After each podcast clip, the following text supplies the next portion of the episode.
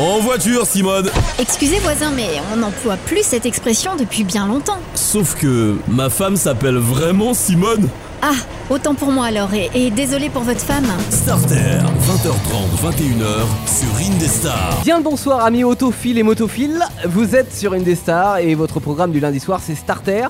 À écouter sur www.indestar.fr chaque semaine entre 20h30 et 21h et à retrouver toute la, semaine en podcast où vous le voulez quand vous le voulez sur les différentes plateformes internet. Jolan est avec moi ce soir. Bonjour Jolan. Bonsoir. Bonsoir.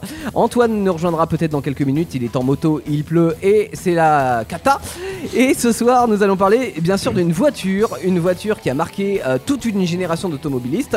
On va parler de celle qui a remplacé la 4 chevaux après-guerre. C'est bien sûr la Renault 4 ou la 4L, hein, le surnom qu'on lui a donné avec euh, l'apparition de la version luxe. où En fait, c'était marqué 4 à l'arrière comme Renault 4 et L comme luxe. Et on se dit, oh, c'est bien, la 4L, ça passe bien.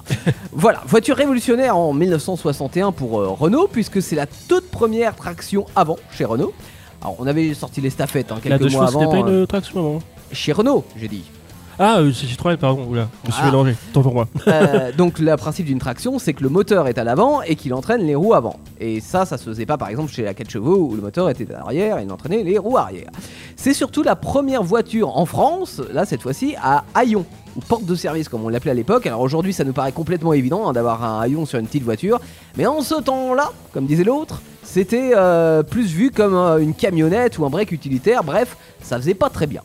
Pourtant, on s'est quand même ren- vite rendu compte que c'était vachement pratique d'avoir un haillon sur une voiture. Euh, plus en tous les cas que la malle de la 2 chevaux. Et d'ailleurs, à l'époque de la 2 chevaux, au début, c'était même la capote que tu devais rouler à Mm. l'arrière. Donc pour, euh, pour charger, euh, c'était vraiment pas pratique. Alors que là, hop, euh, tu ouvrais le, le coffre, enfin le, le haillon, et tu pouvais charger tout ce que tu veux avec en plus un plancher plat. Euh, deux chevaux qui était sa principale concurrente, hein, ils se sont d'ailleurs inspirés un petit peu de l'idéologie, c'est-à-dire une voiture blue jeans, comme il l'appelait, c'est-à-dire euh, comme le pantalon, tu vois que t'as un blue jeans Ouais, ouais, ouais. aujourd'hui, euh, Jolan, hein, vous pouvez Mhm. le voir si vous êtes en, en live vidéo. D'ailleurs, on nous voit en gros plan hein, aujourd'hui. Ça devait servir donc à tout et sans, sans chichi, je vais y arriver, sans chichi. Donc ville, campagne, banlieue, en fait, c'est une voiture qui doit pas être chère, qui doit être pratique et qui ne demande pas beaucoup d'entretien. Ils avaient euh, minimisé au maximum. Avant, sur les voitures, tu devais faire Ah, des du coup, graissages, ouais, tu devais grosse voilà, concurrence par rapport à Citroën, du coup. Ah bah forcément, ouais. la, la, la, la deux chevaux était euh, plus accessible pour les médecins, alors que là, c'est plus accessible pour tout le monde. Alors en fait le gros avantage de, de Renault c'est qu'ils avaient une cadence de production qui était vachement plus importante parce que je rappelle que c'était après la, la régie, guerre, Régie Renault. Ouais, avez du Donc en fait pour reconstruire la France eh ben, ils avaient beaucoup plus de moyens que Mm. Citroën qui devait produire en petite quantité les deux chevaux même si ça- les cadences commençaient à augmenter un petit peu à, à la fin des années 50 début des années 60. Euh, pour ce qui est de la 4L donc elle va reprendre aussi euh, par rapport à la deux chevaux l'idée du levier de vitesse au tableau de bord tu vois que tu as dans euh, la deux chevaux. Par Ouais. contre elle est plus puissante 24 chevaux SAE alors Oui. que la deux chevaux elle était montée à 18 chevaux il me, dra- il me semble quelques années après parce que euh, était à 9 et à 12 chevaux au départ.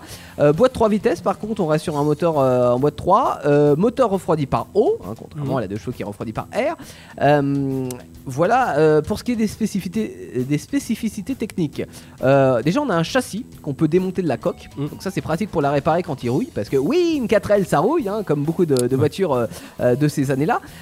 Les suspensions sont intéressantes aussi. Oui. Est-ce que tu peux nous en dire un petit peu plus Bah écoute, Jolan euh, la suspension avant du véhicule est constituée de barres de torsion de Ouais.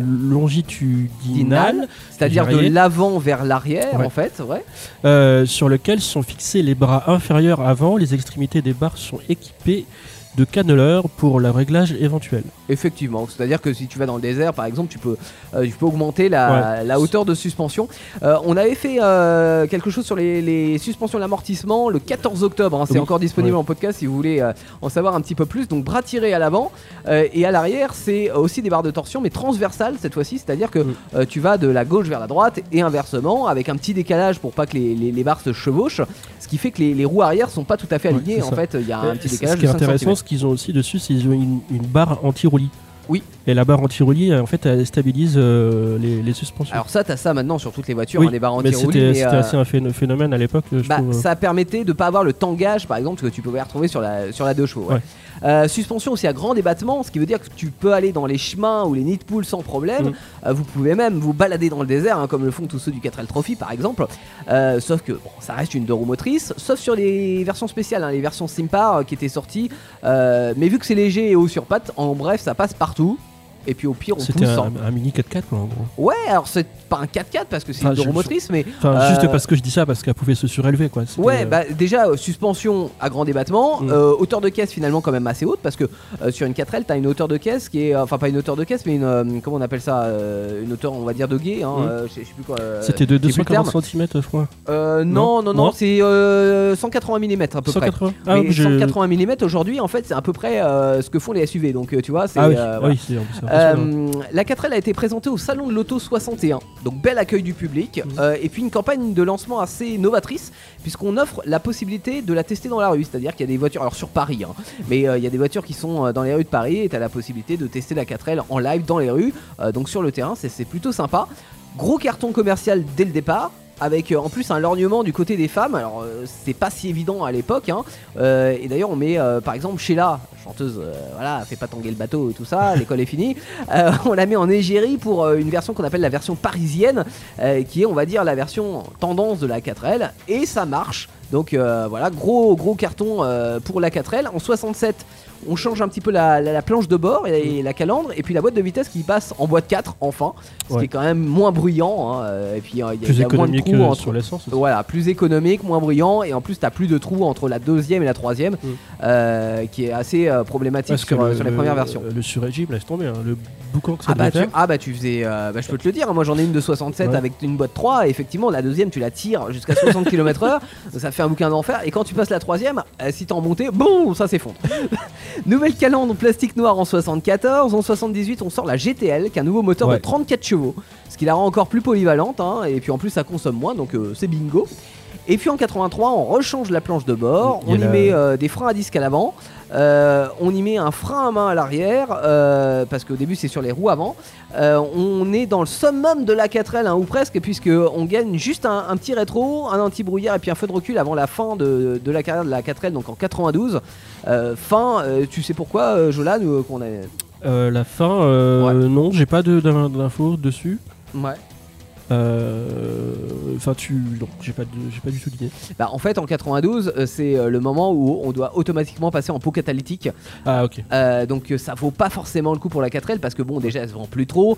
Euh, elle est quand même pas mal dépassée. Il faut dire qu'elle en est à son 31e année de carrière. hein, ouais, c'est exceptionnel pour, euh, pour une voiture. Et puis bon les méthodes de production c'est du tout fait main donc c'est pas économique du tout et puis on n'a pas la possibilité de passer sur une J'imagine que les, les normes de pollution à l'époque aussi. Bah, c'est le, le pot catalytique. Hein. D'accord. Il, il aurait fallu coup, passer ça- en pot catalytique, mais bon, c'était trop coûteux à faire. Ouais. Euh, donc, au total, 8 135 000 exemplaires de sortie. Ça s'est vendu, euh, c'est la deuxième voiture euh, française la plus produite de tous les temps, hein, derrière la 206. Euh, elle a été exportée dans plus de 130 pays. 31 ans de carrière, donc je le disais, dérivée en fourgonnette. hein. On a eu la F4 qui était la, la version plus petite de la fourgonnette qui fait la même taille que la berline, et puis la F6 qui fait 30 cm de plus. Ouais. Euh, la 4L, c'est la voiture que tout le monde a euh, et au moins monté une fois dedans, ou que les- ou vous avez connu avec vos parents ou vos grands-parents. hein. C'est la voiture de la Poste, c'est la voiture des flics, c'est la, euh, la voiture des dépanneurs, c'est la voiture de au, aussi. au film. j'allais dire, attends, moi si tu peux, c'est avec les Belges là, tu sais. les- Oui, les visiteurs. Non, non, non, rien à voir. Il y a, il y a- Les visiteurs, il y avait une 4L fourgonnette de la Poste. Il y a. Danny Boone qui joue dedans. Ah oui, euh, Euh, rien à déclarer. Voilà, rien à déclarer. Ouais, ouais, effectivement. Ouais, on n'a rien à déclarer, un petit peu tuné quand même. Ouais. On n'a rien à déclarer parce qu'en plus, peu, ils, ouais. ils ont mis un moteur Citroën euh, pour l'anecdote dans la version du film. C'est pas du tout un moteur Renault. Ah, Quand le mécanicien fait euh, que du Renault, tout du Renault. En fait, non, c'est un moteur Citroën à l'intérieur. Euh, la 4L, c'est une des premières voitures françaises à avoir droit à une, des séries spéciales. On avait parlé de la 2 chevaux, c'était la toute première. La 4L a suivi derrière avec notamment la 60s, la Jogging hein, par exemple. Elle a réussi à se placer troisième dans un Paris-Dakar en 80, alors que Oui. voilà, aux côtés de voitures qui étaient spécialement conçues pour le Dakar, troisième, elle monte sur le podium, la, la 4L, avec bon, les frères Marot qui étaient quand même euh, très forts hein, dans cette discipline. Mhm. Tout le monde la connaît dans le monde entier. Vous allez par exemple à Madagascar, euh, c'est encore les taxis les plus utilisés. C'est des 4L. Ah ouais. Ah bah ouais, bah attention, il n'y a, pas plus- y a pas plus confortable qu'une 4L. hein. Euh, L'avantage si vous, si vous voulez en acheter une d'occasion, c'est que bah, c'est pas encore très cher.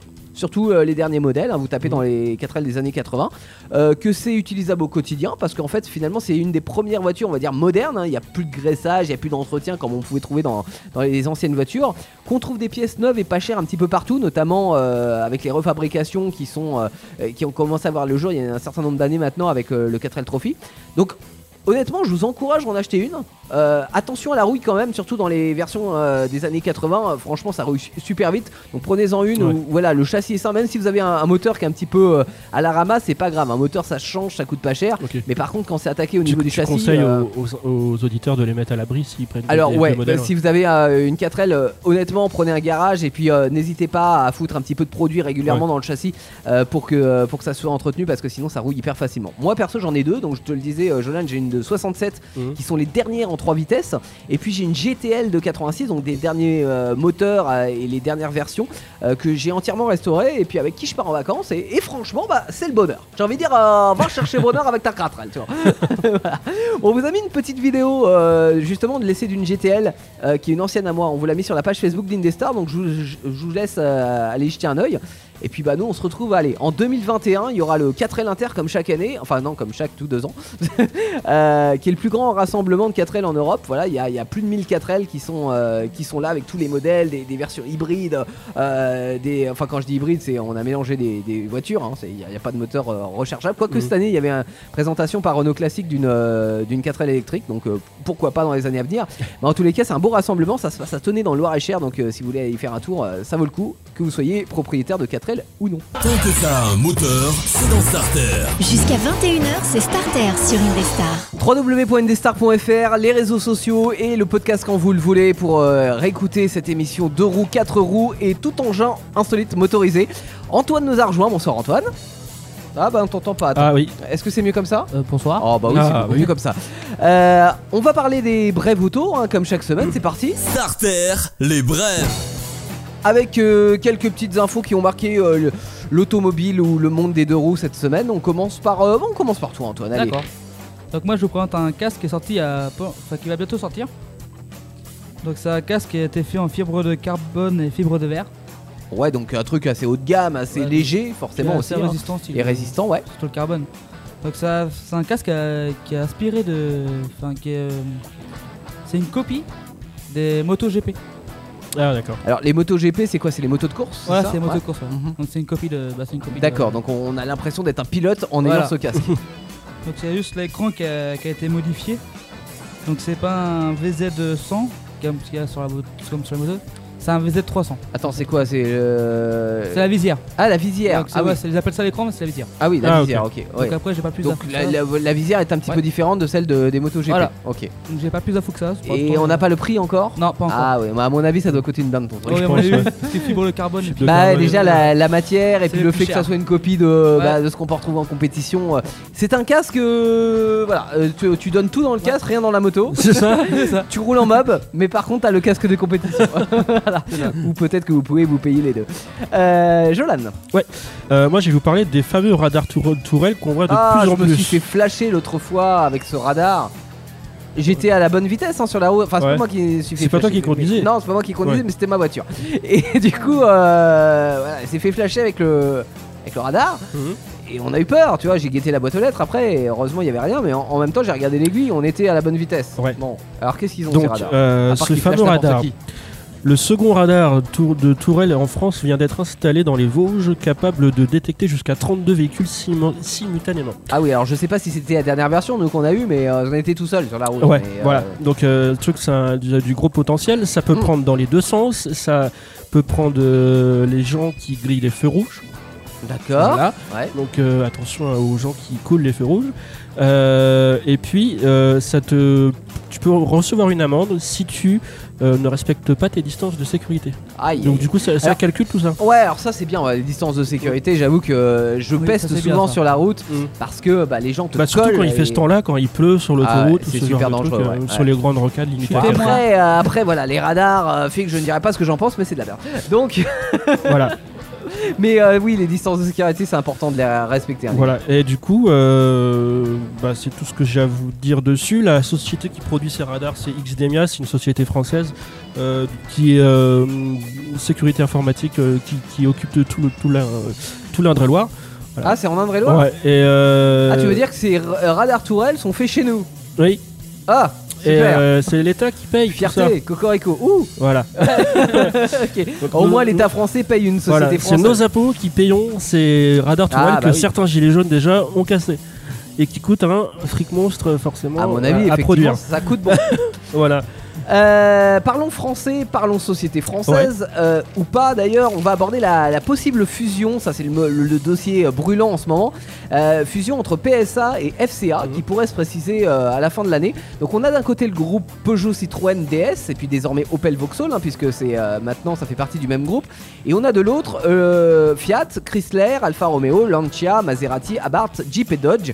Voilà, donc deux grands groupes automobiles. Les discussions sont toujours en cours, mais voilà, je voulais tout, tout m'interroger ça, ce tout, tout toute cette marque-là vont, vont fusionner. pourrait fusionner, effectivement. Ah ouais. Euh, discussion toujours en cours, mais je voulais m'interroger ce soir sur le pourquoi de, de cette approche. Mhm. Alors déjà qu'on se le dise, les marques, enfin ça c'est d'une manière générale, hein, mais aujourd'hui elles ont besoin de s'associer pour euh, continuer à être rentables. Mhm. C'est-à-dire que tu peux pas faire une plateforme unique pour un seul modèle, c'est plus possible. Faut moins faire une plateforme pour plusieurs voitures, si ce n'est pour plusieurs marques. Pareil pour les équipements. Donc l'année dernière, on avait eu des échos d'un possible rapprochement entre FCA et Renault, mais Ouais. ça ne s'est pas fait. Euh, notamment le gouvernement était contre, hein, et le gouvernement a des parts dans Renault. Maintenant, ok. c'est Peugeot qui est en pleine forme d'ailleurs depuis quelques années, après une grosse crise au début des, des années 2010. Voilà, donc ils ont beaucoup de poids face à FCA qui, euh, lui, bah, est gros, mais financièrement est un petit peu plus fragile. Euh, par contre, ils ont dans leur bottes une bonne place sur le marché américain, ce que PSA rêve depuis des années. Ouais, Donc, voilà, donc la, la pour- la- la fusion, si tu veux, elle pourrait aider à ça, euh, c'est-à-dire à implanter. L'argument qui pourrait que Voilà, implanter la marque Peugeot, la marque Mm. Citroën, etc. sur le, le marché américain. De l'autre côté, PSA a de l'avance sur l'électrique, a des modèles aussi beaucoup plus attractifs hein, globalement que euh, FCA parce que si on regarde par exemple la gamme Fiat, en fait on se rend compte que genre euh, la 500 qui est la voiture qui cartonne chez Fiat, euh, elle, a, elle a 11 ans quoi. Ah Donc oui. à un moment donné il va falloir quand même remplacer les véhicules. Quand on voit comment PSA a réussi à redresser Opel en seulement quelques mois, bah, on se dit que finalement ils sont capables de faire du bon boulot et, et de faire du groupe PSA FCA bah, quelque chose de très fort sur le marché mondial. Après, c'est clair que c'est pas sans risque. Euh, je parlais l'autre fois euh, quand, on, quand on parlait de, du Matra euh, de voilà, chez ouais, Renault. que Renault qu'il A repris, ouais. il avait proposé à Peugeot etc et que Peugeot était en difficulté financière parce que bah, Peugeot à l'époque avait, rajouté- avait racheté Citroën avait raj- racheté Simca Talbot et, Mhm. et déjà Chrysler d'ailleurs à l'époque et ça c'était à la fin des années 70 ils ont failli ils- ça, ça a failli les mener à leur perte donc il faut qu'ils soient très vigilants faut bien qu'ils fouillent aussi toutes les casseroles que pourra, euh, qui pourraient nuire à cette fusion. Euh, ça serait une fusion à 50-50 si tu veux, sauf que moi je pense qu'il y a un- à mon avis un avantage Peugeot dans les négociations parce que justement il y a cette bonne forme physique qui est, qui est là euh, et qui pourrait faire pencher quand même la balance de pouvoir on va dire du côté de Peugeot. Bah, Donc il y a quelque suivre, chose, quoi. voilà, affaire à suivre, il y a Ouais. quelque chose à faire à mon avis. Mais faut rester vigilant parce que ça serait dommage de se retrouver avec des grosses casseroles du côté de, de FCA Mm. et, et de pas pouvoir s'en sortir financièrement à vouloir être trop gros. euh, bah finalement on s'en mord les doigts quoi. Ça serait Ouais. dommage de tuer, euh, de tuer ces marques.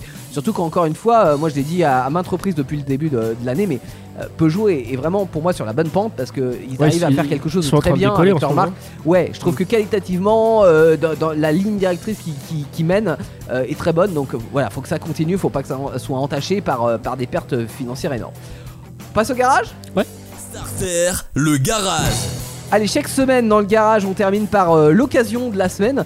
On va s'intéresser à la Mini. Alors, la Mini ni Austin ni Rover, mais la, la Mini BMW, euh, qui a vu le jour en 2001 et qui va durer jusqu'en 2006 hein, pour la première génération, avant d'être remplacée par plusieurs autres générations. Euh, qui vont être déclinées de façon toujours plus grande, euh, à ne garder de Mini que, de- que le nom.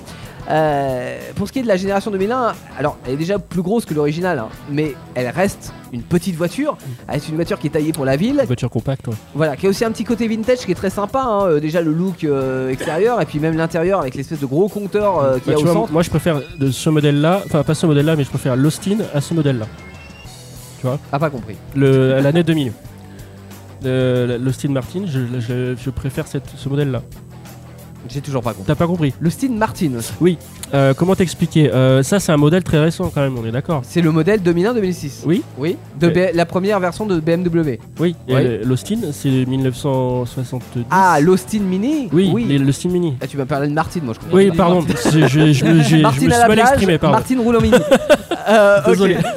Euh, Mais je préfère largement ce modèle-là qu'à celui-là. Ah, que l'ancien. Voilà. Ah ouais, non, moi je préfère l'ancien. Mais bon, euh, la nouvelle est quand même sympa Ouais. et puis elle est plus pratique que l'ancienne avec un enfin un haillon qu'il n'y avait pas sur Mm. euh, l'ancienne. C'était une boîte à gants hein, qui avait à euh, à l'arrière. Elle est aussi plus confortable parce que sur route, hein, ça casse plus les, ça casse plus les vertèbres quand tu roules. Et c'est toujours une bonne façon de rouler chic en ville ou à la campagne avec une voiture qui Ça facile fait à un vivre. peu voiture de bourge quand même. Ouais, mais ça- en fait la Mini, que ça soit ancienne génération, nouvelle génération, ça a toujours été une voiture des beaux quartiers, Oui, des quartiers chics. Donc là, on a quelque chose qui est plus polyvalent et qui sera facile à revendre parce que c'est du BMW, ça perd pas la cote, etc. Donc c'est plutôt cher à l'achat, mais en même temps, vous perdrez pas la revente. On a trois annonces pour vous. Ouais. On commence avec toi, Jolan. Eh ben, euh, c'est une annonce que j'ai trouvée sur le bon coin. Le numéro de l'annonce c'est le 1000 1702 qui est toujours disponible. Euh, la version mini Kulban, euh, Kulban, ouais, pardon, Clubman. Clubman, je vais y arriver. Clubman. Sport S, une version sport du coup. Ouais. Euh, kilométrage, elle a 134 000, donc euh, ça va, c'est correct. Année 2008, boîte auto, et euh, le prix 8300. Et voiture très bien entretenue, des options double toit ouvrant, ordinateur de bord et radar de recul. Ok. Voilà, voiture plutôt en bon état. Euh, Antoine? Oui, donc moi c'est une mini Ah, coupé. on t'entend pas Antoine. T'entends pas? On n'entend pas Antoine. Oh, C'est sûr, on l'entend. Comment t'entends pas? Non, ok. Donc c'est une mini coupé S. Cooper. Cooper, oui. Cool. J'aime bien dire coupé moi. Bah non, c'est une Mini Cooper. hein, je, je suis désolé. une mini Cooper S. Ouais. Full option. Euh, niveau d'annonce c'est euh, 16 804. Sur le bon coin. Je sais pas, il y a pas marqué. Euh, si, c'est sur le bon Ouais, c'est coin. sur le bon coin. Ouais, c'est sur mon coin, c'est pas marqué. Ouais. Donc euh, kilométrage à 142 000 km. D'accord. Année 2004. Elle a 5900 euros. Elle a option euh, bah, siège cuir, euh, double toit ouvrant. Ah ouais, elle, a Ordinateur aussi, bord. euh, elle est aussi full Ouais, option. Ouais. Full option. On termine par une dernière annonce. Alors, euh, on parle toujours de Mini. euh, année 2010, euh, 108 200 km, boîte de vitesse automatique toujours, et prix à 11 900 euros parce qu'elle est toute option et c'est une voiture euh, aussi qui a compris un pack sport. Ouais, et donc tu me rappelles l'année Euh, 2010. 2010. Donc voilà, on n'est plus sur la première génération Ouais. de BMW, Et là, c'est une mais voiture euh, qui a 162 chevaux. 162 chevaux, ça, Ça commence, commence à, à pousser, ouais, ça commence à Ouais. faire un petit peu de sport, c'est plutôt sympa. On roule vite, mais sur circuit, hein, on rappelle les amis.